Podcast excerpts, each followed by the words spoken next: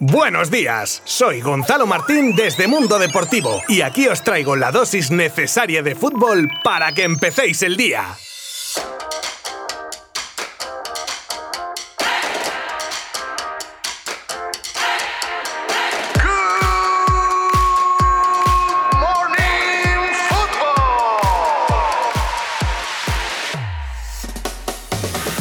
Vaya partidito el de ayer en San Mamés. Yo ya estoy deseando que lleguen los partidos de vuelta. Estoy como cuando una serie acaba una temporada y te toca esperar un año para que vuelva. Pues así estoy yo ahora mismo. El Athletic y el Levante han empatado a uno en un partido con más emoción que juego, diría yo. Eso sí, una eliminatoria que se queda súper abierta para la vuelta dentro de tres semanas. Una parte para cada equipo, casi un 50% de posesión para cada uno. Muy, muy igualado. A ver, que es verdad que el Athletic con el empate igual apretó más al final, pero bueno, también es lógico jugando en casa y habiendo marcado con la moral que eso te da. Pero nada, el Levante hecho el resto en defensa y tablas merecidas gracias a los goles de Melero para Levante e Íñigo Martínez para el Athletic. Ahora, a esperar a la primera semana de marzo para conocer a los dos finalistas de la Copa del Rey.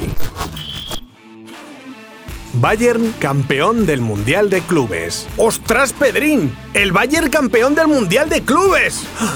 Nadie se olía la tostada. Uh, a toro pasado qué fácil, ¿eh? Hombre, a ver, seamos sinceros, con la trayectoria que llevaba el equipo alemán igual se pagaba a que a 1-1 que ganaban el título. Respetos al máximo al Tigres, pero creo que nadie se imaginaba un final diferente al que ha tenido este Mundial de Clubs. Lo que igual lo hace un poco más especial es que con este título el Bayern consigue algo que hasta ahora solo había logrado el que para muchos ha sido el mejor equipo de todos los tiempos, y es lograr el sextete como hiciera el Barcelona de Pep Guardiola en 2009. ¡Qué buenos tiempos!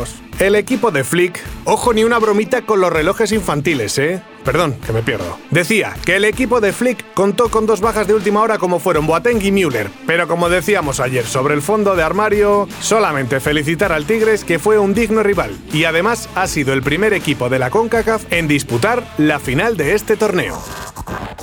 Neymar se pierde el partido ante el Barça por lesión. Vaya por Dios, qué rabia tiene que dar no poder jugar uno de los partidos que más llevas esperando toda una temporada. Pues sí, la mala suerte se ha cruzado con Neymar y el miércoles en partido de Copa contra el Can, un partido en el que todo hay que decirlo, le dieron hasta en el carnet de identidad, el brasileño salió lesionado y se ha confirmado una lesión de grado 2 en el aductor lado izquierdo que hará que no juegue el partido del martes que viene contra el Barça en el Camp Nou. Ney se fue del partido cabizbajo, triste, decaído, mohino, taciturno, mustio, y creo que ya. Y así lo reflejó en sus redes sociales con una publicación en Instagram donde se sinceró con sus followers intentando buscar una explicación a que lo muelan a patadas en cada partido. Dice que no sabe si es su juego, si son los regates que hace. Y también habla de cómo le entristece oír a gente que le desea esos golpes que le dan. Pues es verdad, eso está muy feo. ¿Que fastidia que te toreen con el balón? Pues sí, da mucha rabia. Pero desearle el mal a alguien no está bonito. Deportividad ante todo. El que más pases buenos dio ante el Sevilla fue Mingueza. ¿Qué? ¿Cómo os ha dejado el titular? Os ha descolocado, ¿eh? Yo, cuando he leído este dato en las páginas de Mundo Deportivo, he pensado, bueno, no pasa nada. Siempre hay una primera vez para una equivocación en un dato, en un nombre, pero ¿qué va, qué va? Nuestro compañero Ángel Pérez ha acertado plenamente y que el canterano haya sido el líder de pases buenos en el partido, con 69, por delante de Koundé, Titi y Jordán, pues Buena noticia en lo personal para él, pero en conjunto te debería dar algo en lo que reflexionar. Una peña de Vigo perdió 4 millones con el gol de su equipo ante el Atlético en el 89.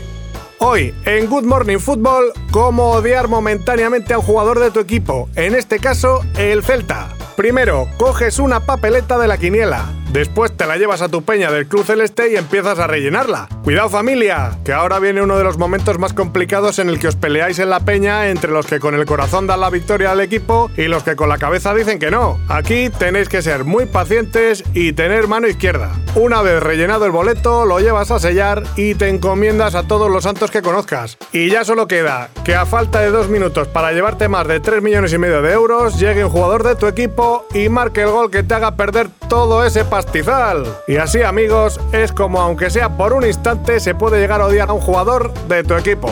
¡Hasta mañana familia! Mundo Deportivo te ha ofrecido Good Morning Football, la dosis necesaria de fútbol para comenzar el día.